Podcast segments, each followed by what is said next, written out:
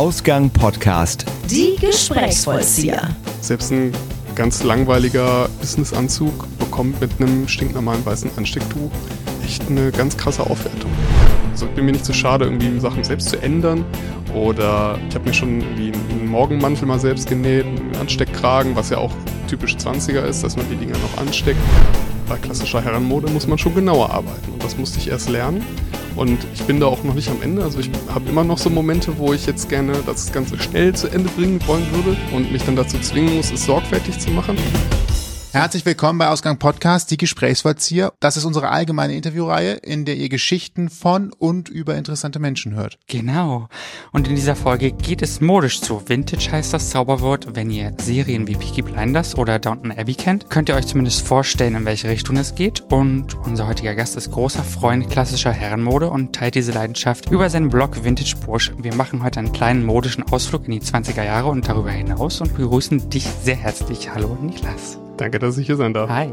Vielen Dank, dass du da bist. Und äh, wir haben uns wie immer schon mal ein bisschen gelabt, etwas zu essen und zu trinken, auch um mal zu gucken, wie es uns so geht heute. Anstrengender Tag gehabt, wie immer das so ist. Ja. Und beschäftigen uns deswegen auch mit schönen Themen und gucken ein bisschen zurück, bevor die 20er nochmal kommen. Äh, haben wir jemanden hier, der sich mit den 20ern des vergangenen Jahrhunderts gut auskennt. Aber, äh, und das können wir direkt mal verraten, du bist äh, keine 90 Jahre alt, sondern äh, deutlich jünger. Wie, wie alt bist du? Ich bin 32. 32, also weit weg von den 90. Ähm, wie kommt man da auf die Idee, sich mit den 20er Jahren zu beschäftigen? Puh, ich würde äh, ehrlich gesagt mein Interesse auch gar nicht so auf die 20er fixieren, ähm, aber ja, die auf die Mode, also ja, nein, nein. also ich weiß nicht, die 20er generell kann man wahrscheinlich viel drüber erzählen, aber ähm, ja, also ähm, wie soll ich erklären, wie soll ich das erklären? Ähm, ich habe ähm, in der Studentenverbindung angefangen, überhaupt Anzug tragen zu müssen. Mhm. Und äh, hatte schon vorher so ein Background mit Live-Rollenspiel, wo ich, äh, ich weiß nicht, mich ja mit dem Mittelalter beschäftigt habe vor allem. Und große Spannbreite auch. Große ne? Spannweite. Ja, und auf jeden Fall dann irgendwann zu diesem Anzug tragen gekommen bin und mir an einem bestimmten Punkt dann dachte so, wenn du das jetzt schon so machst, dann machst du es richtig. Hab mich dann erstmal mit Herrenmode, mit klassischer Herrenmode intensiver beschäftigt und dann ja, kamen irgendwann so Inspirationsquellen dazu, äh, zwei habt ihr schon genannt, also Peaky Blinders und Downton Abbey, äh, was ich noch, also noch viel besser finde, ähm, ist Boardwalk Empire, auch mhm. eine Serie, ist nicht ganz so bekannt, äh, insofern cooler, als dass die Kleidungsstile, die da ähm, gezeigt werden, noch viel vielfältiger sind. Weil bei Peaky Blinders, wenn ich die Serie einfach nur nenne, dann hat man direkt so ein bestimmtes Bild mhm. vor Augen. Auch bei Downton Abbey, das ist ja sehr klar britisch und, und sehr ähm, formell auch. Und bei Boardwalk Empire ist es sehr vielfältig, sehr bunt, großartig und das hat mich unglaublich inspiriert. Wobei ich mich jetzt auch nicht, also mir für mich nicht in Anspruch nehme, da irgendwie einen historisch korrekten Klamottenstil oder sowas auf die Straße zu bringen, sondern es ist eine Inspirationsquelle, eine ziemlich große. Hm, aber also, das ist es einfach. Mhm. Gibt es etwas, was dir besonders gut gefällt? Äh, also, wie war andersrum, oder wie war der Einstieg? Also, wenn ich gerade mal so überlege, ja, okay, ich möchte einen besonderen Anzug tragen, dann kann das ja auch tatsächlich so sein, dass ich einfach zum Herrenausstatter gehe und der hat halt einfach auch wahrscheinlich Modelle, die in einer ganz anderen Preisklasse unterwegs sind, schätze ich einfach mal, als wenn ich jetzt das, das Standard, das klingt doof, aber wenn ich einen Standard von der Stange nehme, dann gibt's halt einen bestimmten Schnitt, bestimmte Aufmachung. Und wenn ich halt sage, ich möchte mal ein bisschen was Besonderes, Außergewöhnliches haben, habe ich entweder ein Karnevalskostüm oder ich habe äh, tatsächlich etwas, was in einer ganz anderen Preisklasse sich bewegt, aber dann schon eher so ein Designerstücke reingeht. Wie hast du dein Ziel gefunden zu sagen, das ist weder das richtig das eine noch das andere, sondern es ist einfach ein ganz eigener Stil nochmal obendrauf. Ich würde ganz ehrlich sagen, dass ich meinen Stil noch gar nicht so richtig gefunden habe, sondern dass es so ein stetiger Prozess ist. Ähm, ich bin da mittlerweile schon was weiter. Also ich weiß schon viel besser als vor einem Jahr, vor zwei oder vor fünf Jahren, was ich will. Mhm. Ähm, also war, gelb zum Beispiel passt nicht oder ja, also würde, das würde ich zum Beispiel auch gar nicht sagen. Also ich meine, man entdeckt auch immer mal wieder äh, Möglichkeiten, zum Beispiel Grün. Grün ist eigentlich eine Farbe, die so in der klassischen Herrenmode relativ wenig vorkommt. Aber ähm, ich hatte auch so ein so ein Aha-Erlebnis, äh, wie ich, was weiß ich, Grün cool in Outfit integrieren kann. Und seitdem benutze ich regelmäßig grün. Und ähm, ich habe, äh, wo du gelb sagst, ganz lustig, also auch neulich erst gedacht, so hm, gelb ist ja auch eigentlich mehr so eine, ich weiß nicht, ich kenne es aus einem Live-Rollenspiel, so Mittelalter-Kontext, eher so als als die Hurenfarbe. Also, so. das ist ganz, das ist ganz lustig, so fahles Gelb, das hat man im Mittelalter immer so, also das hat man zur Kennzeichnung von Aussätzigen be äh, benutzt. Angeblich zumindest. ähm, aber ich habe mich auch neulich erst gefragt, so, Gelb müsste man doch eigentlich auch cool in ein Outfit integrieren können. Und ich habe es jetzt noch nicht gemacht, aber ich habe es auf jeden Fall vor. Mal schauen. Und mit welchem Kleiderstück hast du dich als erstes intensiver auseinandergesetzt? Du hast direkt gesagt, das muss das Gesamtoutfit sein, mit dem ich mich auseinandersetze.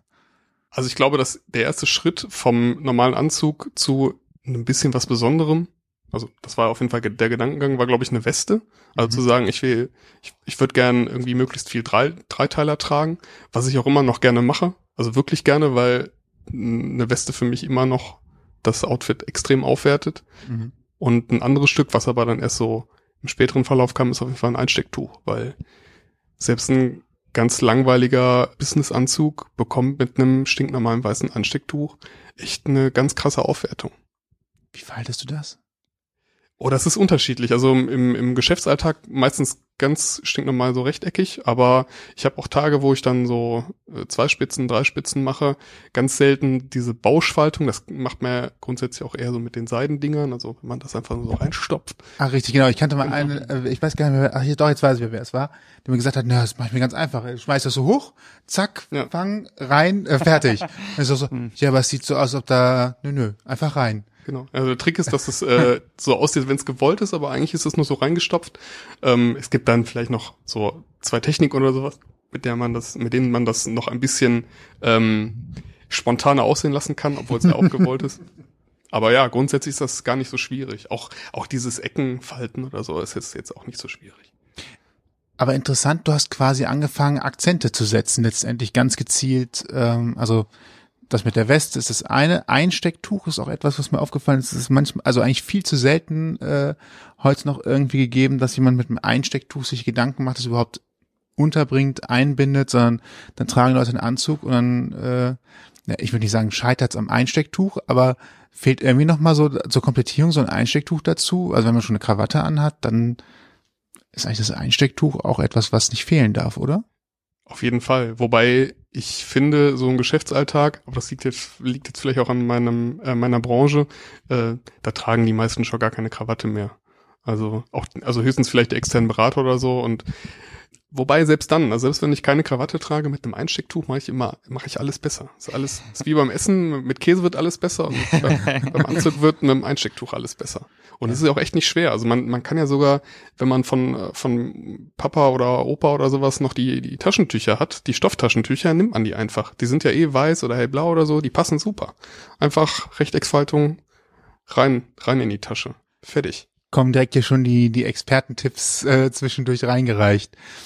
Äh, Gibt es eigentlich einen Grund dafür, dass du dich mit Kleidung beschäftigst? Also hast du, gibt es in der Familie jemanden, der es auch schon immer tat? Oder hat dich das tatsächlich über die, über die Verbindung damals so ein bisschen angeficht, das Thema mal anzugehen und zu sagen, hier, das ist tatsächlich etwas, was eigentlich sehr spannend ist und wo man sich mehr mit ausprobieren kann und äh, mit experimentieren kann, als ich das in der Vergangenheit selber gemacht habe. Ja, das war auf jeden Fall auch so eine Mischung eben aus diesem Live-Rollenspiel-Hintergrund und dem Anzug tragen müssen in der Verbindung. Ja, beim Live-Rollenspiel war, ist es eben so gewesen, ich habe das mit 15 angefangen, also jetzt auch schon eine ganze Weile her. Mhm. Und äh, damals gab's diese ganzen Lab-Shops, die es mittlerweile gibt, ähm, nicht. Das heißt, wenn man da irgendwie was Cooles haben wollte, musste man sich das selber nähen. Meine Mutter hat sich natürlich gefreut, äh, dem Sohnemann zu zeigen, wie die Nähmaschine funktioniert. Aber ich habe mir meine ersten Sachen auf jeden Fall alle selbst genäht. Und ähm, hat, da hat man schon mal einen ganz anderen Bezug zu Kleidung. So, und äh, ja, als das dann mit dem Anzug und sowas anfing, wie gesagt, habe ich dann auch irgendwann gedacht, ja, jetzt, dann mach doch mal richtig. Und ich bin auch immer noch einer, der frickelt. Also ich habe auch, also ich bin mir nicht so schade, irgendwie mir äh, Sachen ändern, selbst zu, selbst zu ändern. Oder ja, auch, also ich habe mir schon irgendwie einen Morgenmantel mal selbst genäht, einen Ansteckkragen, was ja auch typisch 20er ist, dass man die Dinger noch ansteckt. Und ich habe auch mir schon vorgenommen, das ein oder andere äh, in Zukunft noch neu zu nähen, auch etwas größere Sachen, ähm, wo man dann einen gewissen Respekt vor hat. Und das wird auch eine, sicherlich eine Weile dauern, bis, bis ich das dann in Angriff nehme und auch fertig bekomme. Aber das habe ich mir auf jeden Fall vorgenommen. Bist du ein ruhiger Typ, dass du die Geduld hast, beim Nähen auch tatsächlich mit so viel Bedachtsamkeit die Sachen anzugehen, weil ich selber weiß schon, dass allein das äh, Faden in die Nadel bringen für mich eine Geduldsprobe sein kann. Also und dann will ich es ja später noch anziehen. Das heißt, ich muss eigentlich nochmal drei Achtsamkeitsschippen äh, oben drauflegen, damit ich mich nicht darüber ärgere, dass ich mich gerade verstochen habe. Der Stoff an der Stelle sogar unwiederbringlich kaputt ist und ähm, ja, dann es auch wirklich noch anziehen kann. Hast du da die Geduld für? Bist du so ein Geduldstyp oder hast du die gelernt? Das ist ein guter Punkt. Das habe ich tatsächlich gelernt. Also mit 15 war ich auf jeden Fall noch nicht so geduldig. Ich meine, bei so einer mittelalterlichen Tunika ist es dann auch egal, ob man den Zentimeter mehr oder weniger hat. Und da kann das auch mal alles schnell, schnell gehen. Aber bei klassischer Herrenmode muss man schon genauer arbeiten. Und das musste ich erst lernen. Und ich bin da auch noch nicht am Ende. Also ich habe immer noch so Momente, wo ich jetzt gerne das Ganze schnell zu Ende bringen woll, äh, wollen würde und mich dann dazu zwingen muss, es sorgfältig zu machen. Aber es klappt immer besser und ähm, das, das hat mir auch sonst ganz gut weitergeholfen, an bestimmten Punkten vielleicht mal etwas sorgfältiger zu arbeiten. Puh, du musst auch wirklich durchatmen. Ich sehe mich gerade vor so einer Nähmaschine einmal vernäht und Mhm. der Faden in meinem Kopf dreht mit mir durch und ich fahre einmal mit der Nähmaschine komplett quer über das Kleidungsstück aus lauter Wut, weil es mich einfach nervt, dass es schon wieder nicht geklappt hat und ruiniere es damit vollends. Ja, der klassische Fehler, den man macht, ist, ähm, wenn man äh, also das so richtig von vorne macht und dann beim Zuschnitt schon, ähm, ich weiß nicht, die Seiten verwechselt oder so, weil die, ein Stoff hat ja auch immer zwei Seiten. Wenn man dann irgendwie die, ähm, die Vorlage falsch aufgelegt hat und dann ne, den falschen Schnitt gesetzt hat, dann ja, hat man sich mal eben so einen halben Meter Stoff versaut, weil da der Schnitt falsch gesetzt ist und dann, äh, ja. Aber das ist dann auch tatsächlich so, ähm, also war zumindest bei mir gerade am Anfang so, wenn man sich dann mal so zwei Meter richtig guten Stoff geholt hat, dann brütet man auch echt eine Stunde darüber, ob das jetzt richtig aufgelegt ist und ob ich diesen Schnitt jetzt wirklich machen will, ähm, bevor man ihn dann wirklich tut, ne, aus, genau aus diesen Gründen. Das heißt, man hat am Anfang wahrscheinlich ein bisschen mehr Stoff gekauft, weil die Angst da ist, dass am Ende des Tages kein Stoff äh, mehr nachgekauft werden kann und ist der Stoff wahrscheinlich auch relativ teuer, weil man kauft ja nicht irgendwie den für einen Euro den Meter, sondern das soll ja auch etwas sein, was man wirklich gerne trägt. Ja, also damals war es ähm, halt schwierig, weil als Schüler oder Student hat man die Kohle nicht, um sich äh, den guten Stoff mehrfach zu holen. Und ja gut, ähm, im Lab hat, hat oder kauft man gerne die besseren Stoffe, weil man ja das so einigermaßen authentisch möchte. Das heißt, man nimmt reine Natur, Naturfasern, also reine Wolle und reines Leinen und sowas. Das kostet einfach mehr als äh, Baumwolle oder Polyester. Ich meine, gut, Baumwolle ist auch Naturfaser, aber eben nicht historisch. Ähm, und ja, heutzutage naja, weiß ich zumindest insofern besser, als dass ich dann schon mal Nesselstoff vorher hole, also halt eben so billigen Baumwollstoff oder so. Klassischerweise geht man da äh, gerade als Laper zu Ikea. Ähm, die, da gibt's nämlich sehr günstig billigen Stoff und ähm, den man dann einfach und macht erst, also probiert erstmal. Dort, also kostet natürlich wieder Zeit, weil man erstmal probiert. Aber die Erkenntnisse, die man dadurch gewinnt, wenn man erstmal so ein Probestück zusammenhält, sind unglaublich groß. groß. Also würde ich auch, also werde ich in Zukunft bei so größeren Projekten auch auf jeden Fall immer so machen. Learning by doing, äh, es ist kein Meister vom Himmel gefallen. Haben wir noch was für den Phrasendrescher? Weil das ist ja letztendlich die Lektion, äh, die da rauskommt. Das ist halt auch ein Handwerk letztendlich. Und bei Handwerk hilft am besten äh, einfach mal machen, probieren und am Ball bleiben. Denn äh, es ist alles erlernbar. Man muss nur die Energie dafür mitbringen. Im Zweifel erstmal Omas alte Tischdecken vernähen, ne? Ja, genau. Zum Üben. Oder Opas alte Taschentücher zusammennähen und Und ein Patchwork-Hemd draus machen. genau. Ja, auch eine nicht? schöne, auch eine schöne äh, äh, Nummer. Du bist ja der äh, Vintage-Bursche. Es äh, heißt ja oft, dass Vintage teuer ist. Oder ein teuer angezogener junger Mann ist alles an dir, was du heute trägst, teuer. Nee, überhaupt nicht. Ich bin da, glaube ich, auch, wenn ich, wenn ich mir jetzt mal so angucke, was es noch so für, ich sag mal, Instagrammer und sowas gibt, die sich mit klassischer Herrenmode beschäftigen, bin ich, glaube ich, äh, ja, wie soll ich sagen, schon, schon ein billiger Typ. Also ich, mir, mir ist, auch echt Worte waren schön aufgegriffen. Ja, nein, also mir ist das Preis-Leistungs-Verhältnis immer wichtig und ähm, ich bin mir nicht zu, zu schade oder äh, äh, zu blöd dazu, irgendwie auch mal günstig einzukaufen. Also ich habe zum Beispiel, ähm, das, das wird, also könnte den einen oder anderen erschüttern. Ich habe nämlich auch schon mal so Smoking-Fotos gepostet und ich muss ganz ehrlich zugeben, mein Smoking ist von H&M und die Smoking-Weste dazu, die ist von ASOS. So, das hat mich zusammen, ich weiß nicht, 50 Euro gekostet wo auch jeder denkt so, Smoke, oh, da muss man schon ein bisschen Geld in die Hand nehmen. Nö, das ist, ähm, also H&M hat zum Beispiel so eine Premium-Linie, da, da haben sie die, ähm, äh, machen sie die Sachen aus ordentlicher italienischer Wolle, lassen das in der EU nähen, nicht in Bangladesch oder so. Und das Ding ist super. Ich habe das auch noch gebraucht bei eBay geschossen für 40 Euro. Und ich, äh, also ich meine, man trägt so ein Smoking ja sowieso relativ selten. Ich äh, behandle den gut. Ich hoffe, der wird mein Leben lang halten. Und ich wüsste auch nicht, warum ich mir mal einen neuen holen sollte. So. Also das heißt, es ist mehr danach gucken, was gibt es, wie passt das, steht das, wo bekomme ich das, ein bisschen abwägen. Also natürlich bekomme ich nicht alles immer günstig, aber wie schon gesagt, das Preis-Leistungs-Verhältnis beachten, einfach mal mit Augen, offenen Augen durch die, durch die Welt gehen und äh, schauen, was der, was der Markt gerade so zeigt. Ja, man muss auf jeden Fall immer irgendwas investieren. Also man muss nicht unbedingt immer Geld investieren, aber wenn man das Geld nicht investiert, dann muss man halt Zeit investieren. Das heißt, indem man guckt, also indem man bei eBay guckt oder ob man irgendwie die Second-Hand-Läden abklappert oder so. Ähm, aber so ganz ohne Investment geht's auf jeden Fall nicht. Wo, wo ich zum Beispiel ähm, nicht so, also gern, ungerne spare, sind Schuhe, Mhm. lustigerweise, weil ähm, ich gemerkt habe, dass mit dem richtigen Schuhinvestment man wirklich, wirklich lange von den Dingern was hat. Ähm, also ich würde sowieso jedem immer empfehlen, wenn man sich gute Schuhe holt, rahmengenähte zu nehmen. Und klar, die, die richtig großen Hersteller, die sind sauteuer.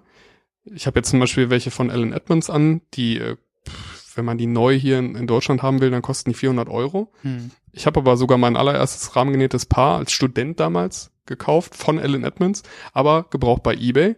120 Euro bezahlt. Das Ding war, ich glaube, zu dem, also das Paar war zu dem Zeitpunkt schon, ich glaube, so drei Jahre alt und ich habe das jetzt seit sieben Jahren Hm. und ich ziehe die immer noch gerne an. Die sehen super aus.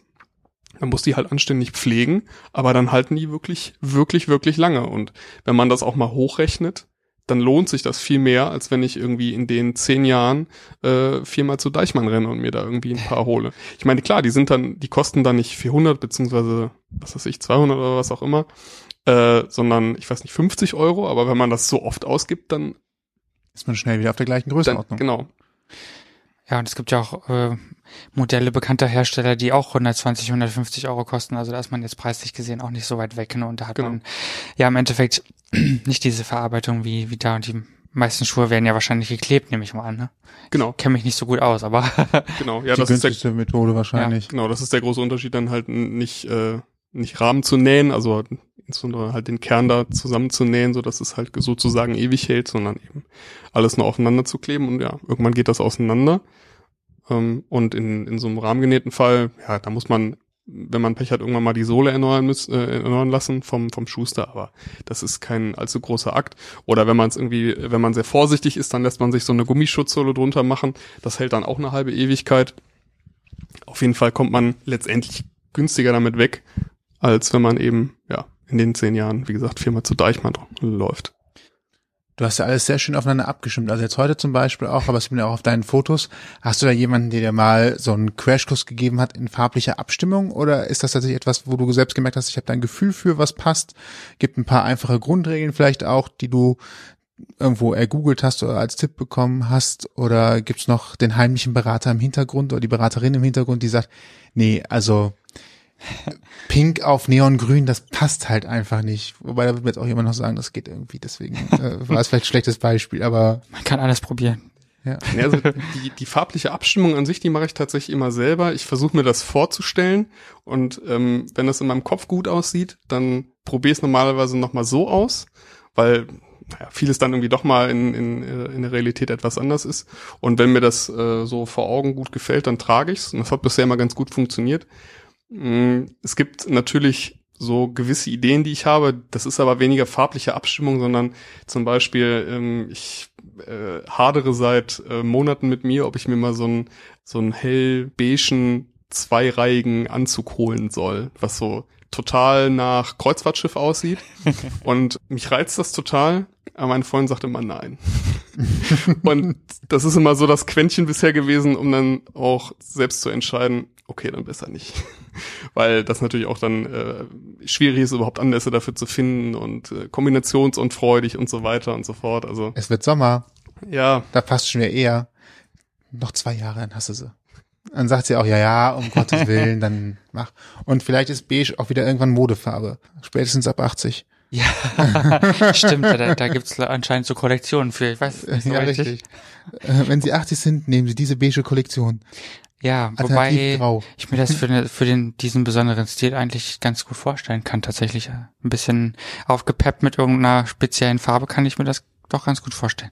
Auch wenn jetzt beige eher mit Senioren assoziiert wird, aber Ja, Warum oder mit nicht? dem, mit dem beigen Trenchcoat und dem Exhibitionisten im Park. Ne? Ja, genau, ja, stimmt. Der berühmte beige Trenchcoat, ja. Ja. Im Park.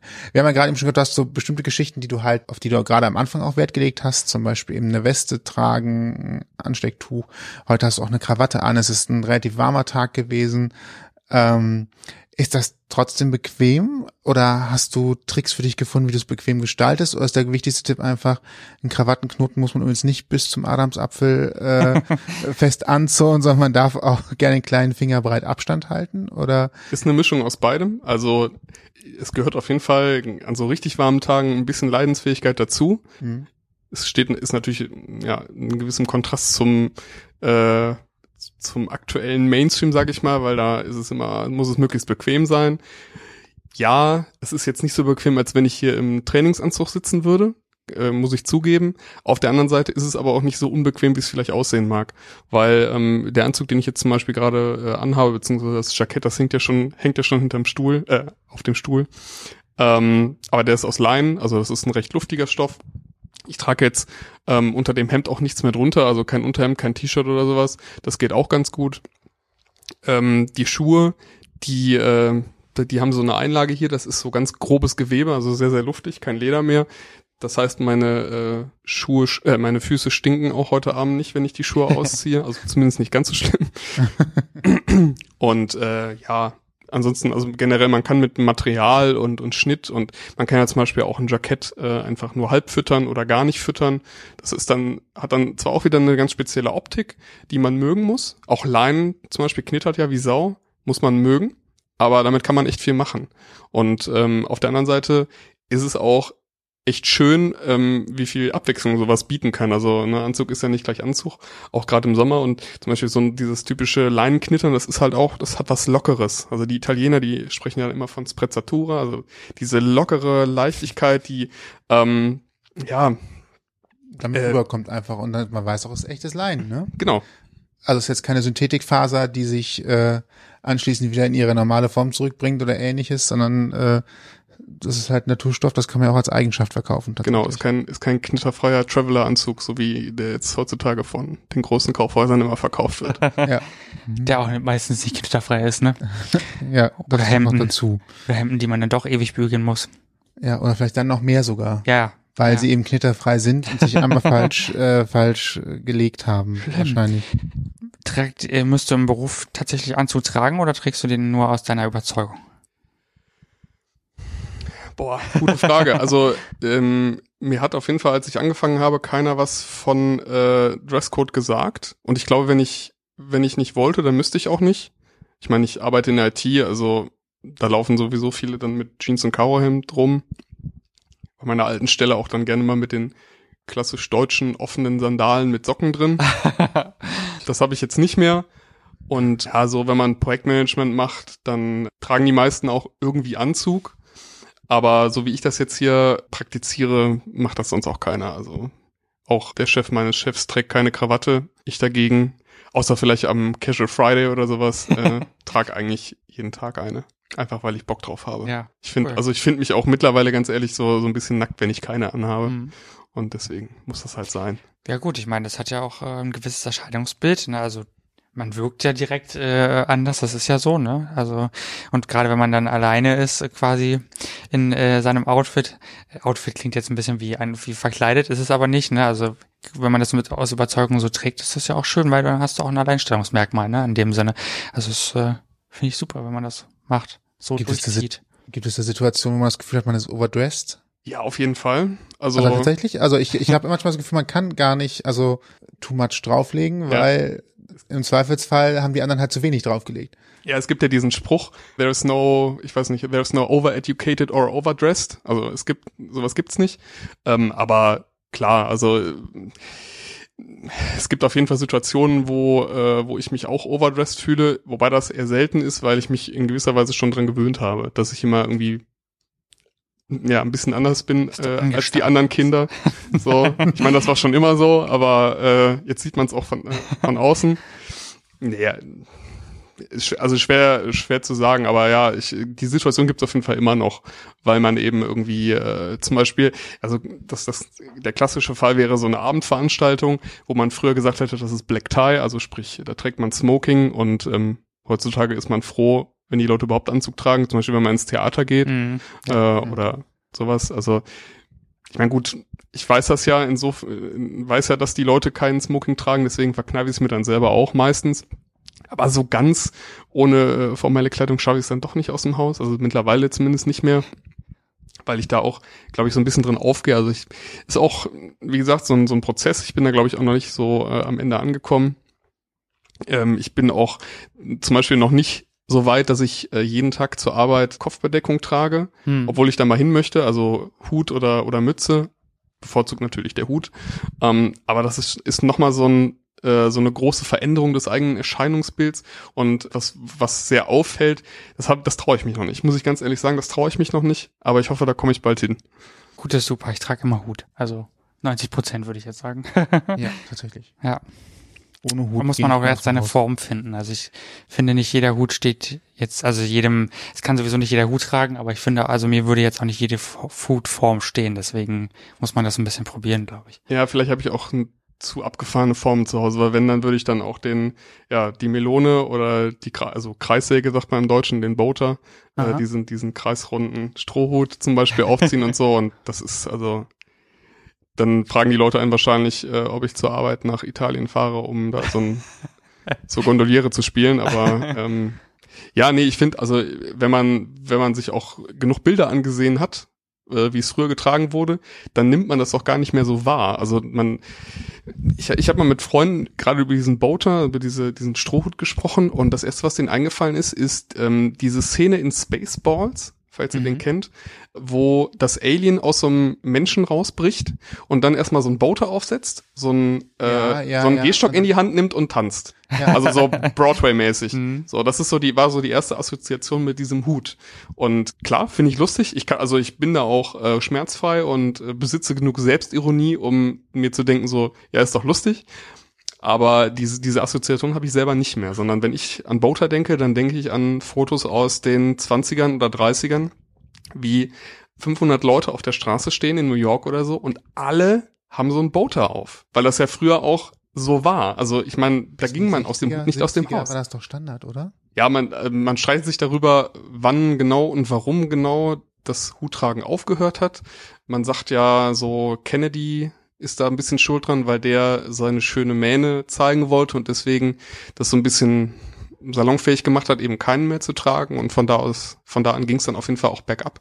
Aber also bin ich jetzt auch nicht genug im Thema drin, um, um da zu sagen, das war deswegen und sowas. Man, man merkt nur halt diese, dieses informeller Werden der Kleidung im Allgemeinen. Ob das jetzt der Hut ist oder eben der Anzug. Merkst du, wenn du einkaufen gehst oder ähnliches, dass die Leute dich äh, gefühlt anders ansprechen, als äh, wenn du da, also Trainingsanzug muss jetzt auch nicht unbedingt sein, aber sagen wir mal einfach mit, mit einem Pullover und einer Jeans einkaufen gehen würdest? Also beim Einkaufen. Hat das einen Effekt? Beim Einkaufen jetzt vielleicht nicht. Ähm, ich war die letzten zwei Tage in äh, Berlin und da habe ich auf jeden Fall, aber dann, also nicht beim Einkaufen, sondern so generell auf der Straße das ganze Spektrum mitbekommen klar, viele merken das gar nicht, aber von Leuten, die stehen geblieben sind und mir gesagt haben, wie geil sie meinen Stil finden oder ein Foto wollten, bis zu, ähm, ja, so, ich sag mal, gefühlt Einheimischen, die mich angeguckt haben mit diesem Gesichtsausdruck, was willst du, eitler Fatzki hier eigentlich? Habe ich alles erlebt. So, und ich, das passiert mir hier in Köln auch, aber nicht so häufig, muss ich sagen. Also, die haben in Berlin wahrscheinlich auch viel mehr mit der Gentrifizierung zu tun. Da ja. personifizierst du vielleicht einen Typus, vor dem sie Angst haben, aber nicht wegen des Kleidungsstils, sondern eher wegen, wegen dem, was vielleicht dahinter stecken könnte. Gut möglich, ja. Wieder einer, der nach Berlin kommt, Wohnung wegnimmt. Was ich komisch finde, weil Berlin eigentlich, also wenn ich gerade, wenn ich so an Vaudeville denke oder an ähm, andere Sachen, wo auch eine große Burlesque-Szene äh, ist, was jetzt zwar nicht genau die Verbindung hat, aber wo ja auch sehr, sehr oft äh, sowas getragen wird, zumindest von den Männern, dann finde ich das eigentlich komisch, weil da, da, da, naja gut, vielleicht ist es auch einfach wieder zu sehr Nische, ne, dass die Leute, dass es gar nicht so, also das ist ja eh kein Mainstream in dem Sinne, aber das ist dann wahrscheinlich doch einfach vom Erscheinungsbild her doch besonders, eher besonders ist, als dass man jetzt das ständig sieht. Ne? Also ich habe mich in Berlin mit einem anderen Instagrammer getroffen, der auch so so einen ähnlichen Stil pflegt und der hat gesagt, in Berlin kannst du alles tragen, außer schick. ja, Ich meine, das ist ja auch so ein bisschen das Image der Stadt, also dass Ja, man so bewusst so ja, das Ganze etwas, ich sag mal, sportlicher sieht, ne? also dass die Leute sportlich herumlaufen und so und ist ja okay, also ja, die 80er sind halt ein bisschen dominanter in der Mode, ne? Das ist halt. Cool. Gibt es für dich auch den Jogginghosen Sonntag? ich habe auch eine Jogginghose, ich trage die zu Hause auch, bis zum Kiosk auch noch. Wenn Ah, ich mir- ach, du bist zum Kiosk tatsächlich? wenn, wenn ich mir zum hole. Ja. Also bis zum, bis zum Kiosk trage ich die Jogginghose auch noch. Ähm, aber ich glaube, mehr ist dann auch nicht mehr drin. Oder ich gehe tatsächlich joggen, aber das ist äh, eher selten der Fall. Ein anderes Thema für ein, Ein anderes Thema. komplett anderes Kapitel. Es gibt noch nicht den Sportanzug. Wie bist du eigentlich auf die, also Auch man kann auch, also es gibt auch, äh, ähm, ich sag mal, Stücke klassischer Herrenmode, in denen man äh, sehr gut Sport machen kann. Kniebundhosen zum Beispiel. Hm. Kann ich auch sehr empfehlen. Also sind auch jetzt, ich habe zum Beispiel mir den, den Leinenanzug hier, da habe ich mir mit einer zweiten Hose bestellt, ähm, weil Kniebund, Kniebundhose kann man sich heutzutage selten kaufen, vor allen Dingen nicht als Teil eines Anzugs. Hm. Deswegen dachte ich mir, gut, kaufst du dir einfach eine zweite Anzughose zu dem Ding dazu und hab die jetzt einfach umgenäht. Ja. Jetzt habe ich einfach einen Anzug, einmal mit einer langen Hose, einmal, einmal mit einer Kniebundhose. So. Und das funktioniert ganz gelöst, gut. Ja. ich gut. Ich habe ja gesagt, ich frickel dann auch gerne Ja. selber, also das hat schon Vorteile. Ja, vor allen Dingen, wenn man es nicht kaufen kann, dann muss man ja irgendwo reagieren, ne, im Endeffekt. Also, was will man dann tun? Ja, genau so ist es. Du hattest eine Frage stellen, nicht? Ja, richtig. Ich wollte, ich wollte eine Frage stellen. Wie bist du auf die Idee gekommen, nachdem du selber so gemerkt hast, ähm, ich ähm, habe so ein Fable dafür, mich gut zu kleiden, etwas zu machen, was andere so nicht machen? Also nicht in der großen Masse, weil sonst wäre es ja nichts Besonderes tatsächlich auch. Wie bist du auf die gekommen, damit nach außen zu gehen, zu sagen, ich habe jetzt ein, mach, mach's auf Instagram etwas größer, ich schreibe darüber. Was war die Initialzündung? Möchtest du etwas bewegen oder möchtest du einfach nur selber zeigen, was auch geht? Boah, ich glaube, der erste Gedanke war weder das eine noch das andere, sondern, also, mal abgesehen davon, dass ich grundsätzlich äh, äh, viele Interessen hatte, schon immer, Mhm. gehörte auch Fotografie dazu. Und vor zwei Jahren ist mein Vater verstorben. Der war äh, passionierter Fotograf, also beruflich erstmal Chemietechniker. Der hat ist im, äh, also vor allen Dingen in NRW und darüber hinaus äh, rumgefahren, hat Röntgenmaschinen bei Ärzten gewartet. Ähm, früher aber auch selbst Fotos gemacht und auch selbst entwickelt. Ist dann, also hat er dann später irgendwann auch gelassen. Vielleicht auch zum, äh, also Wohlwollen meiner Mutter, weil dann das Badezimmer ihm nicht mehr nach äh, Chemie stank. ähm, ja, aber der hatte auf jeden Fall auch viel Fotokram zu Hause und äh, ich selber habe mich nie getraut, so eine Kamera, eine gute zu holen, weil ich mir dachte, ich, ich kenne mich ja, die, die liegt im Schlank, äh, Schrank und dann hast du viel Geld ausgegeben und äh, du benutzt sie ja doch nicht. Ja, aber äh, ich habe dann eine geerbt und ja, dann hatte ich eine und habe einfach mal drauf losfotografiert und siehe da, äh, es funktioniert ganz gut, sie bleibt doch nicht im Schrank und ja, so hat sich das irgendwie entwickelt. Also so habe ich dann angefangen, eine Facebook-Seite zu erstellen und äh, den Instagram-Kanal und habe da einfach einfach mal immer, also zuerst, ich glaube auch, auch für Instagram einfach mal gepostet.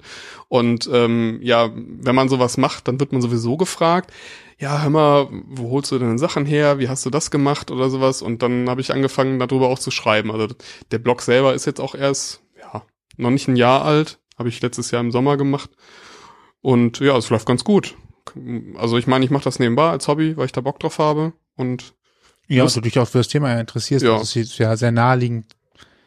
Also der Content fliegt dir ja quasi zu. Genau, also die Lust ist auf jeden Fall auch immer noch da und ich krieg auch äh, immer noch Fragen äh, zu, zu den Themen. Also ich glaube nicht, dass mir das so schnell ausgeht. Wobei ich auch immer so ein bisschen gucken muss. Also ihr kennt das ja sicherlich auch. Äh, es ist zeitintensiv, dann so ein Ding zu schreiben, die Fotos dazu zu machen und sowas. Das heißt, vielleicht, es könnte der Zeitpunkt kommen, wo ich in der Regelmäßigkeit da Content raushauen kann, in der ich möchte. Aber bisher geht's. Und der Zuspruch ist groß. Deswegen ist die Lust auch weiterhin vorhanden. Und ja, mal gucken, wo mich das hinführt. Du hast gerade schon eine sehr wichtige Frage auch selbst gestellt, die du schon oft gestellt bekommen hast. Und das wollen wir natürlich unseren Hörern hier auch nicht vorenthalten. Jetzt sagt jemand so, ja, ich könnte mir tatsächlich mal vorstellen, was anderes auszuprobieren. Ich möchte mich mal entdecken, ausprobieren. Wo bekommt man denn tatsächlich außergewöhnliche Mode her? Wie kann man etwas finden, was zu einem passt? Was ist die erste Anlaufstelle? Boah, das ist, äh, das ist jetzt quasi Typbereitung für alle. Äh, das ist echt schwierig.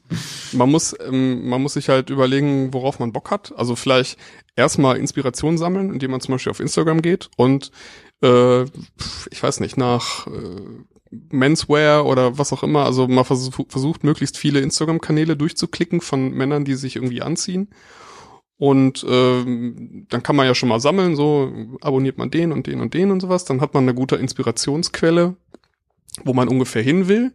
Ist bei mir genauso. Also ich habe auch mir so ein paar Leute zusammengeklickt, die ich cool finde und da ziehe ich mir auch äh, jeden Tag quasi meine Inspiration raus.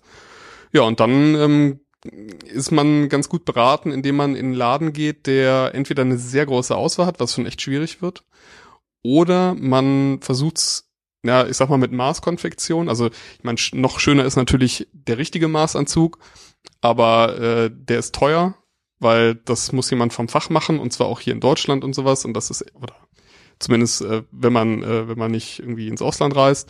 Und das ist halt zu Recht auch teuer, also da steckt viel Arbeit drin. Die günstige Variante ist die Maßkonfektion, das heißt, die Schnitte sind, also die, die Schnittmuster sind vorgefertigt, man passt das nur noch an. Aber der, äh, der große Vorteil ist, man kann sich halt viel aussuchen. Ja, mhm. Man kann sich dann, ich meine, man muss da auch ein Gefühl für dann bekommen, was man ja dann hoffentlich hat durch die ganzen Inspirationsquellen. Aber dann kann man sich eben so einen Anzug so ein bisschen zusammenstellen. Also ob das ein Zweiteiler ist oder ein Dreiteiler, welchen Stoff der hat, äh, ob das jetzt ein, ob der so geschnitten ist oder so geschnitten, also ob zum Beispiel das Revers etwas breiter ist, ob die Weste überhaupt ein Revers hat und so weiter. Ähm, und ja, dann haut man, also bestellt man einfach mal seinen ersten Maßanzug also Maßkonfektionsanzug und äh, guckt einfach mal, wie man damit zurechtkommt. Und dann entwickelt man sich. Also ich meine, es ist noch kein Meister vom Himmel gefallen, um jetzt auch mal ein bisschen Phrasen zu dreschen. Aber da muss man sich einfach reinfinden. Und äh, man bekommt ja dann auch so Feedback von außen und merkt, ob man sich in dem Ding wohlfühlt oder nicht.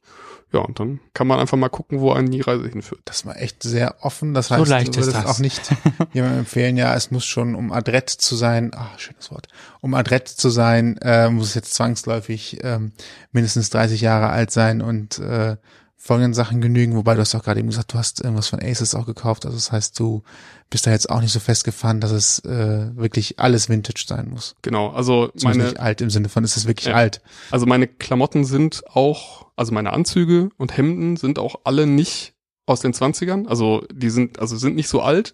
Und es sind auch keine historischen Schnitte. Also das ist jetzt nicht so, als wenn ich irgendwie in den Laden gehe und mir irgendwie den Originalschnitt von 1920 oder 30 oder was hole, äh, sondern es ist einfach nur, ich sag mal, so eine, so eine Hauptinspirationsquelle. Mhm. Das heißt, es gibt einfach gewisse Sachen, die man da in der Zeit so gemacht hat, die ich auch heute ähm, für äh, Reproduzierungswert halte. Beispielsweise, dass man ähm, die Hose, auch wenn viele das wahrscheinlich nicht mögen, äh, etwas höher trägt. Also nicht in der Kniekehle sozusagen, sondern so hoch, dass man sie, zum, dass man den Hosenbund zum Beispiel unter der Weste gar nicht mehr sieht.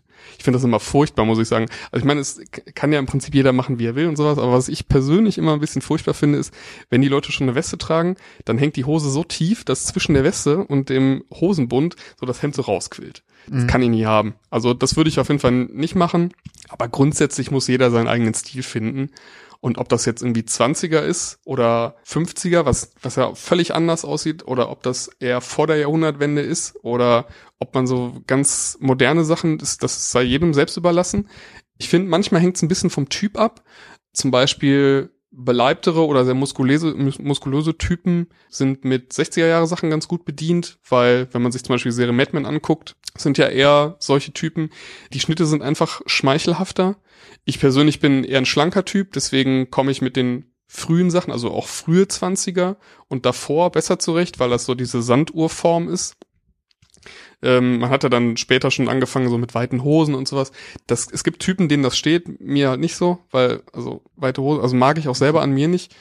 Aber so muss jeder irgendwie seinen, seinen Typ finden. Und äh, ja, ich, ich glaube, man muss da auch als Mann etwas offener werden, so im, gerade im Vergleich zu den Frauen, weil die sind es. Die, die tragen ohne Probleme High-Waist-Jeans. Ja, da, da fragt keiner, äh, heu, heute Hochwasser oder so, sondern die, die sind einfach so geschnitten. Die trägt man dann eben über den Bauchnabel. Also wenn, wenn man als Mann Hose über den Bauchnabel trägt, dann das kommt, also da wird man schief angeguckt. Also bin ich auch schon von meinen Freunden schief angeguckt worden. Selbst meine Freundin hat gesagt so, hör mal, du kannst die Hose doch nicht so hoch tragen, das sieht albern aus. Dann habe ich gesagt, nee, das muss so. Oh. Da bringt mir der Freundin nochmal Mode bei. Muss historisch korrekt sein, ne? Hast du einen äh, bevorzugten Dealer, wo du deine Sachen einkaufst? Gibt es da jemanden, den du da regelmäßig anfährst? Also äh, hingehst? Ähm, Surfst im Internet. Ja.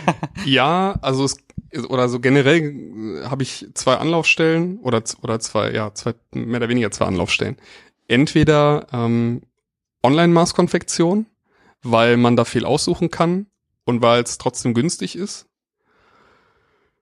Wenn man, also gerade wenn man anfängt, ist man aber mh, besser beraten, wenn man dafür in den Laden geht. Das ist natürlich ein bisschen teurer, weil es ein Laden ist, aber man, ähm, ja, man kriegt da halt ein bisschen Beratung mit dabei, die man nicht vernachlässigen sollte. Also ist schon was wert.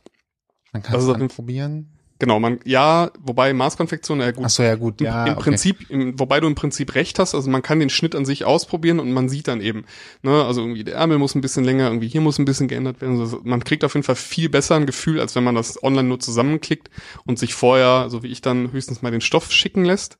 Aber das hat mir bisher, oder reicht mir, aber man kann jetzt auch nicht voraussetzen, dass jeder sich das so gut vorstellen kann. Deswegen, wie gesagt, nicht ausschließen, auch mal in den Laden zu gehen, auch wenn das ein bisschen mehr kostet. Und die andere Variante ist ähm, Suit Supply. Das ist ein äh, gar nicht so bekannter, also ist jetzt gerade im Kommen, sage ich mal, so auch im Mainstream, gar nicht so bekannter ähm, Anzughersteller aus den Niederlanden. Mhm. Da sind die, also da gibt's hier in jeder Straßenecke, sag ich mal. Äh, hier in Deutschland gibt's noch nicht so viele Suit Supplies. Der nächste ist auch gar nicht mal hier in Köln, sondern in Düsseldorf. Wo? In, ja, also Wie heißt das? da, da in der Nähe, wo ich herkomme.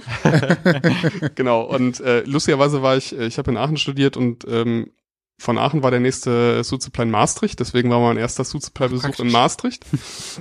genau. Und äh, das Schöne an Suit Supply ist, die ähm, fertigen sehr, sehr hochwertig mit sehr hochwertigen Materialien. Das ist das eine. Und das andere, sie haben äh, in den Kon Kollektionen immer ein paar richtig schön ausgefallene Sachen. Also ich habe Mhm. zum Beispiel so einen äh, beige dunkelbraunen Hahnentritt Anzug. Mhm. Also sch Klingt sch gut. schwer vorstellbar, aber das Ding ist äh, sehr fancy. War auch mein erster Anzug von denen. Ich bin da auch völlig erwartungsfrei reingegangen, habe das Ding gesehen und selbst die Verkäuferin war überrascht, äh, wie äh, also wie locker das aussehen kann. Ja, aber den habe ich mitgenommen und seitdem gucke ich da immer mal wieder gerne, äh, ob die gerade was von den ausgefallenen Modellen haben, was mir selber dann zusagt. Ähm, grundsätzlich machen die aber zum Beispiel auch Maßkonfektion, also wenn man da mal Bock drauf hat. Haben ein sehr gutes Preis-Leistungs-Verhältnis. Wo liegt man preislich ungefähr bei so einem Anzug, von dem du gerade gesprochen hast? Ähm, also wenn es jetzt einer von der Stange bei denen ist, dann fängt das, glaube ich, bei 300, 400 Euro an. Hm. Also ist wirklich günstig. Also für, für einen Anzug ist es eigentlich äh, sehr günstig. Die Maßkonfektion bei denen liegt, ich glaube, die fängt bei 500 an. Mhm. Kommt dann natürlich ja. auf den Stoff an und so weiter und die, die teilweise auch die Optionen und so. Ist aber kein so großer Sprung mehr dann. Nö, das ist ein normaler Preis, wenn man zumindest ein bisschen weiß, was so Sachen kosten können. Also ich meine, es ist ja, da kommt ja noch Arbeitszeit dazu und, und, und überhaupt, das ist ja alles ein Handwerk am Ende des Tages. Wobei man dazu fairerweise sagen muss, die günstigen Anzüge, da muss man sich keine, äh, muss, darf man sich keine äh, sch- falschen Hoffnungen machen. Die äh, wirklich günstigen Anzüge, die kommen alle aus Übersee. Hm. Also sprich aus äh, Fernost, Bangladesch, China. China ist ähm, gerade wirklich auch groß. Suit Supply fertig zum Beispiel in China. wenn man das in der EU machen lassen will, dann zahlt man immer so ein bisschen drauf.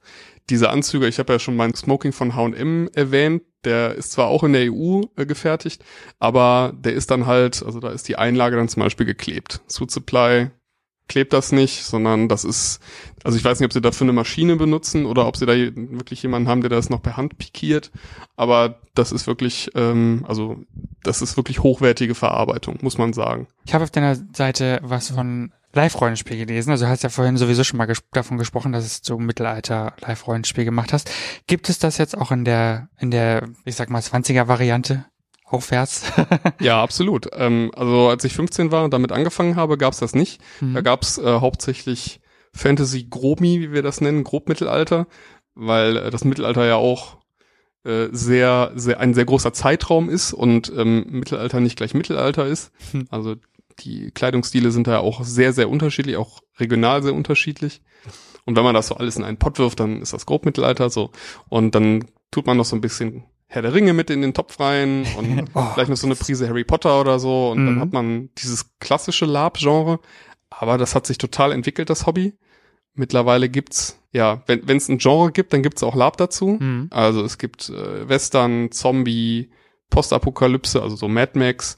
Ähm, es gibt äh, ja Downton Abbey Labs, äh, es gibt Science Fiction Labs äh, und es gibt auf jeden Fall auch 20er Labs, meistens noch mit einem anderen Bezug, ähm, zum Beispiel Vampire.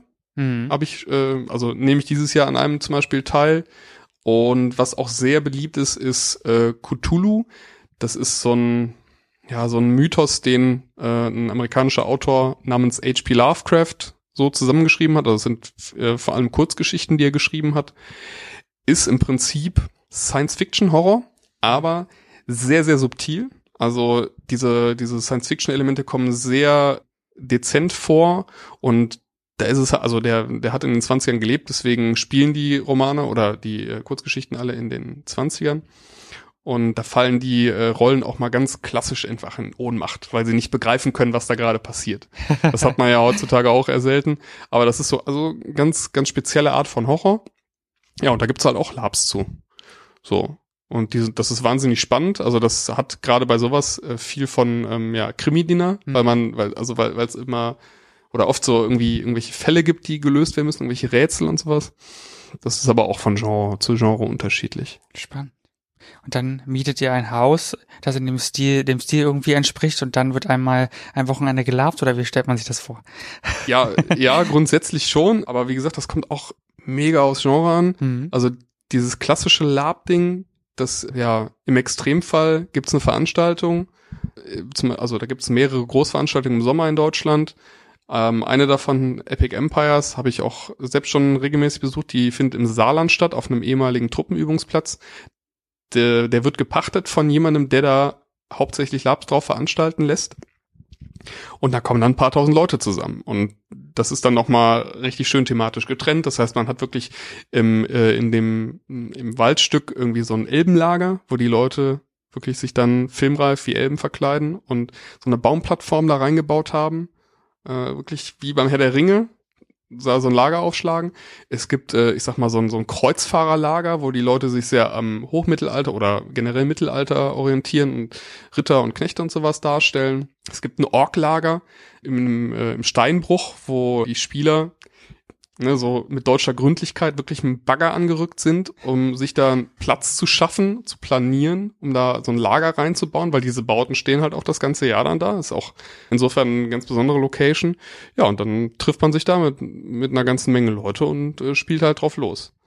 Und äh, die andere, das andere Extrem ist dann, gerade jetzt im, in diesem 20er Cthulhu-Rahmen, ich habe vorher in Aachen gewohnt und da gibt's eine, eine Absinthbar, das Grotesk. Mhm.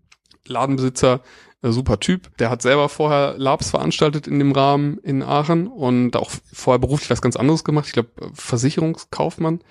Ja, und hat irgendwann dann gedacht, so, ich mache jetzt ein Bar auf. Der Laden stand frei und hat einfach angefangen und jetzt ist da so ein schnückliges kleines Ding mit, ich glaube, 30 Plätzen, Gründerz äh, Gründerzeitmäßig eingerichtet und äh, da trifft man sich dann halt so ein paar Mal im Jahr, sonntags und äh, kann halt so dieses 20er-Ding machen.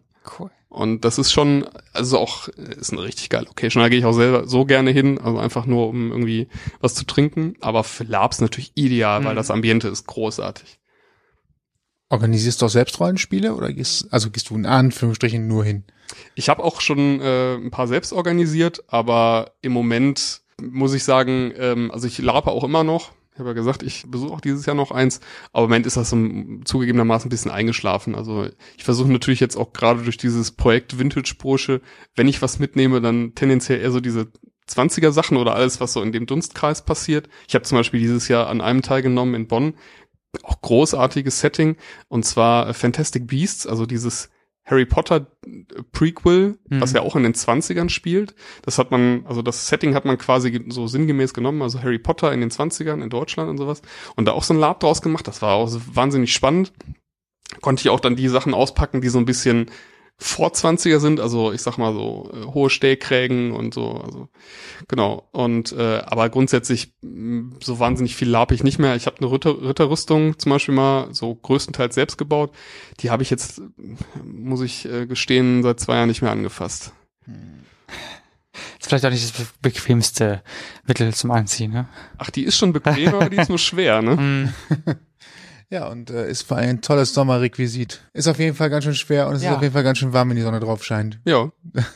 Also ich habe das Ding auch schon getragen dann im August äh, mit praller Sonne und auch mit Bewegung. Das ist ja das Schlimmste eigentlich, wenn man sich sowas schon anzieht, dass man sich auch noch bewegen muss. ähm, Das Metall wird auch warm, ne? Äh, das geht, ja, so ein bisschen schon, aber das geht eigentlich tatsächlich. Also ich hätte das jetzt gedacht, ist- dass es zum Verbrennen heiß ist. Da kommt auch ein bisschen drauf an. Also ich habe jetzt in dem Fall auch äh, eine Rüstung, die nicht so komplett aus Platten besteht. Das ist ja eher Spätmittelalter, sondern ich habe mir, ah, ich habe mich so an Grabplatten orientiert aus der Mitte des 14. Jahrhunderts und da hat man sehr gemixt, was ich nämlich sehr spannend fand. Also die die Rüstungsstile gemixt. Das heißt, ich habe dann irgendwie macht es jetzt nicht auch, auch nicht leichter, aber ich habe ein Kettenhemd drunter, dann irgendwie so ein Coat of Plates, also so ein ähm, eigentlich Stoff, wo Metallplatten hintergenietet sind, da drüber. Ähm, dann habe ich äh, zum Beispiel über den Schuhen so Leder, wo Schuppen drauf genietet sind. Und ja, also die, diese Rüstungsstile sind so ein bisschen gemixt, weil ich das einfach spannend fand. Man hat da viel zu gucken. Aber ja, ähm, also es wird nicht, wird jetzt nicht so durch die Sonneneinstrahlung besonders heiß, sondern das Schlimme ist halt wirklich, man hat keine Möglichkeit, dass man abkühlt. Ähm, und man, man muss sich bewegen, weil man stellt ja auch noch was dar. Ja, und das ist halt eben nicht der faule Ritter, der die ganze Zeit Bier säuft äh, und, und sich nicht bewegt. Eine Rüstung Sondern- an den Rand stellen kann man auch so. Genau, ja. Und, sondern man muss ja heroisch irgendwie, äh, ich weiß nicht, äh, Orks klatschen oder Ja, Irgendwie sowas. retten. Genau. Immer. Ja, das Typische halt. Wie man sich das halt so vorstellt. Faszinierend auf jeden Fall. Da ist man ein halber Geschichtsprofessor eigentlich, wenn man so eine Geschichte durchgemacht hat. Also ich, äh, man muss ja schon ein bisschen Erfahrung sammeln. Du hast gerade so viel, mir, mir glaube ich, in Sachen Mittelalter äh, und Rüstung vermittelt, wie ich das ganze Leben noch nicht so konzentriert mitbekommen habe, wie eine äh, Kleidung aufgebaut sein kann und ähnliches. Ähm, da muss man sich richtig einarbeiten oder das ist einfach nur ein persönliches Fable von dir. Ja, man, man arbeitet sich dann zwangsläufig ein, auf jeden Fall, aber das muss nicht immer Geschichte sein. Also viele Vorlagen für Lab sind ja eben keine, keine historischen Gegebenheiten, sondern oft auch irgendwie Romane oder so, Harry Potter zum Beispiel. Das heißt, äh, wenn man die Harry Potter Bücher ein, zwei Mal gelesen hat, dann ist man da ja auch schon quasi Experte. Und das reicht oft, um da was richtig Cooles zusammenzustellen. Auch selbst wenn man nur die Filme geguckt hat, ne? Und man Mhm. einfach, es, es Eine gibt ja, Vorstellung zu haben davon, wie das Setting ist. Genau, also es gibt ja auch gewisse Überschneidungen, zumindest in diesem Herstellungsprozess mit, mit dem Cosplay, ähm, das ja Mhm. auch mittlerweile ein riesiges Hobby ist in Deutschland. Äh, der Unterschied ist ja eigentlich nur, dass man im Cosplay eine konkrete Rolle aus einem Buch oder Film oder sowas nachstellt, nachbaut. Und im Lab ähm, will man ja eigentlich sich was eigenes ausdenken und äh, das selbst mit Leben füllen. Aber grundsätzlich, äh, handwerklich, äh, gibt's da schon viele Parallelen. Insofern, da steckt viel drin. Ja, sehr cool. Ein weites Feld. Ja, immer wieder. spannend. Ein weites Feld, wo auch der Ritter kämpft. Ja, gutes Über gute Wir Überleitung. kommen, genau. Wir, apropos kämpfen, wir kämpfen jetzt auch ein ganz besonderes Feld. Wir Ja. kommen zu unserem kleinen, zu unserer kleinen Spielrunde. Richtig. Die heißt schlicht und ergreifend. Mein Wort, dein Wort. Das Spiel ist relativ einfach. Wir äh, sagen dir einfach ein Wort Und du sagst darauf ein Wort, ein Satz, alles, was dir dazu einfällt, äh, so weit wie du möchtest, so nah und kurz wie du möchtest, ganz flexibel. Ähm, einfach eine Assoziation, ein Assoziations Assoziationswortspiel. Und wenn man es nicht ganz so schnell sagt, dann kriegt man es auch fehlerfrei ausgesprochen. Wollte gerade sagen, dann versteht man es vielleicht auch, ne? Ich gebe mir Ja. Mühe, nicht zu lange nachzudenken. Ach ja, und Das wenn, macht nichts, wenn zu lang wird, dann schneide ich alles raus, was zu lang ist. Sehr gut. so antw- antwortet jeder in Sekundenschnelle. Richtig. Ich muss langsamer reden. Ja. Möchtest du anfangen? Dann nehme ich den ersten Begriff. Bitte. Krawatte. Krawatte. Oh, Krawatte. Zu, da, da, oh, also ich kann, kann ich labern oder muss ich? Du kannst äh, labern. Kannst du gerne, ja. also was mir zu Krawatte äh, als erstes einfällt, ist ähm, mal vielleicht mal was aus Wolle oder Leinen auszuprobieren und nicht immer nur das Seidending. Das ist jetzt zwar nicht das nächste Wort, aber wie, wie findest du eigentlich Fliegen? Trägst du Fliegen auch? Nein? Besser sagt man ja eigentlich Schleife. Ja, Schlag. Ähm, ich habe genau drei. Hm. eine Strick, eine äh, bunte Seidenkrawatte und eine schwarze. Und eigentlich trage ich nur die schwarze regelmäßig, weil die zum Black Tie einfach dazugehört. Also zum Smoking. Aber ich äh, finde, mir stehen Fliegen nicht. Okay, Weil die so ein bisschen in die Breite ziehen Aha. und ich eher der schlanke Typ Ja. bin und dann trage ich lieber Krawatten. gut. Was ist der Unterschied zwischen Schleife und Fliege? Naja, Schleife ist Die vornehmere. Ausdrucksweise. Ah, okay. Der bessere das Begriff war, hat. meine Unwissenheit hat kurz ja äh, durchgeschlagen. wieder was gelernt. So. Das nächste Wort ist Jogginghose. Habe ich, aber ich äh, finde es gut, wenn mich darin nicht viele Leute sehen. Es ist gedruckt, also es ist nicht Ich lesen habe können jetzt verstanden. Nicht, ne? Ich habe es jetzt verstanden. Ja. Kummerbund. Habe ich mir ähm, gestern erst in Berlin im Humana für 6 Euro mitgenommen. Hatte ich nämlich vorher nicht. Also Kummerbund ist quasi die äh, etwas informellere Variante zum Smoking, den Hosenbund zu verdecken. Ich hatte, habe vorher mal Weste getragen. Und ja, jetzt habe ich einen Kummerbund. Muss ich übrigens noch umnähen, damit er mir passt. Der ist eher äh, drei Nummern zu groß. Sind das so so irgendwie Stück Stoff, die man so drumherum macht? Das ist äh, so ein, äh, ich weiß nicht, wie man sagt, so Falten Genau. geschlagener Seiden. Der aber selbstständig Und, steht, so mehr oder weniger, ne? Also Genau. so mehr oder weniger selbstständig aufrecht steht. Ja, der hat dann, so ein- weiß nicht, so ein Gummizug oder sowas, damit der hält. Mhm. Genau. Ja, okay, dann äh, habe ich das glaube ich schon mal gesehen. Bestimmt. Also ist auch kein Alltagskleidungsstück jetzt so was was. Nö, es gehört zu Anzügen trägt? dazu. Deswegen habe ich das, Genau. äh, ist mir dazu spontan eingefallen, das Wort. Das nächste ist ein einfacheres und das heißt Flohmarkt. Boah, ähm, schwierig. Das klingt würd- so unbedarft. Ich, ja, ich würd, äh, würde gerne häufiger auf Flohmärkte gehen, als ich es tue. Ich bin meistens, weil ich vielleicht auch so IT-affin bin, auf dem Online-Flohmarkt eBay unterwegs. Ja, ist auch gut. ja, Schätzchen findet man da auch, wenn Eben. man Glück hat, ne? gibt ja auch private äh, Flohmarkt-Annoncen da inzwischen. Ist vor allem auch nicht so ähm, gebunden an einen Tag ein, und an eine Zeit. Ne? Man kann da eben hingehen, wann man will. Dafür Wobei ja so man ein- auch, wie viele andere sich dafür interessieren. Ja, ja, wobei ja so ein, so ein klassischer Flohmarkt eben dann auch so ein Erlebnis ist. Ne? ja, schon. Ja, aber gerade wenn man so spezielle Sachen sucht, echt schwierig, weil man, da muss man echt mit Frustration umgehen können, weil man echt dann über so ein Ding läuft, drei Stunden lang und nichts findet, weil passt halt gerade nicht. Und äh, auf Ebay ist es einfacher. Da muss man sich nur überlegen, ist mir das äh, Ding jetzt so viel Geld wert? Aber finden tut man da eigentlich alles. Ja, die Leute, die wissen, was sie verkaufen, die wollen auch ein bisschen was dafür haben wahrscheinlich, ne? Ja, so ist das. Ah, Und Ja. der letzte und fünfte Begriff, Stil. Boah, da habe ich neulich noch einen super Spruch zugehört, nämlich ähm, Mode, also, äh, im Unterschied zu Stil, Mode ist so hässlich, das müssen wir zweimal im Jahr ändern. Stil ist das, was übrig bleibt. Ja, schöner Begriff. Und ist Zeit, also mehr oder weniger zeitlos dann in dem Gegensatz, also in dem Vergleich dazu. Ne? Genau.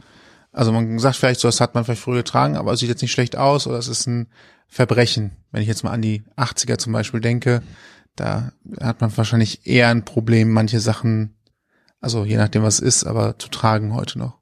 Also manche Sachen würde ich auch definitiv als modisches Verbrechen bezeichnen, aber andere Sachen sind, wie ich das ja schon mal versucht habe zu erklären, so ein bisschen Typfrage. Also diese diese äh, stark am, an Schultern gepolsterten und tief taillierten Anzüge der 60er zum Beispiel, die sind super für jemanden, der ein bisschen muskulöser oder beleibter ist. Aber für jemanden wie mich, äh, so ein Strich in der Landschaft, wie meine Mutter immer gesagt hat, das sieht halt doof aus. Das sieht aus wie so eine Zeltplane, die über so eine Zeltstange geworfen wurde. Ja, das stimmt wohl.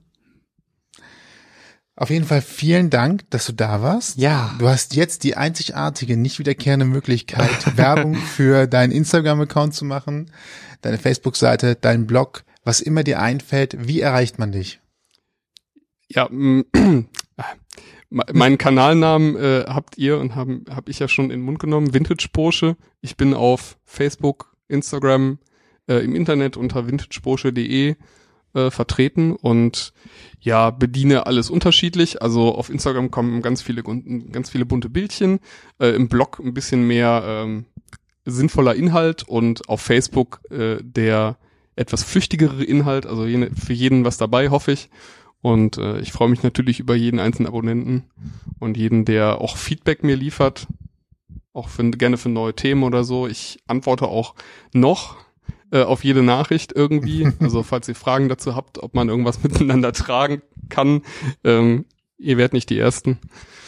Hast du schon Anzug und Reisen als Thema? Ähm, Anzug und Reisen. ja, sprich, äh, wie, wie, la, wie, wie packe ich das in den Koffer, dass es nicht äh, knittert und so weiter? Habe ich noch nicht. Ähm, ich habe das Gefühl, das äh, haben schon viele andere gemacht, aber Das ist die falsche Antwort. okay.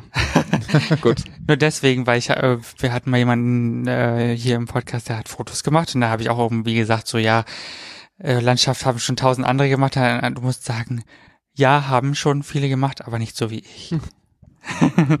Merke ich mir. Außerdem ist es ja immer gut, wenn man, wenn man Content halt auch hat, ne? Ja, auf jeden Also Fall. natürlich muss er vernünftig sein, aber da gibst du dir sehr viel Mühe, soweit ich das sehen konnte auf Mhm. deinem Blog und beurteilen. Aber also ich meine, warum nicht? Ein weiteres Thema noch ähm, bedienen. Es kann ja sein, dass es Leute gibt, die nur dich suchen. Ja, ähm, beziehungsweise, ja, ich, äh, ach, das ist ja, ist ja ganz lustig. Also, ähm, ich, man merkt ja auch, wie die Sachen dann ankommen, irgendwie auf den verschiedenen Kanälen und bei Instagram zum Beispiel, da kommt man mit so Standarderklärungen oder Standardfotos nicht so weit, da muss man irgendwie auffallen. Hm. Ähm, bei äh, im, im Internet, im Blog zum Beispiel ist das halt anders, weil da sucht man ja nach irgendwas Kon Konkretem und ähm, da freuen die Leute sich über so eine ganz einfache Erklärung. Ja. Das merkt man schon.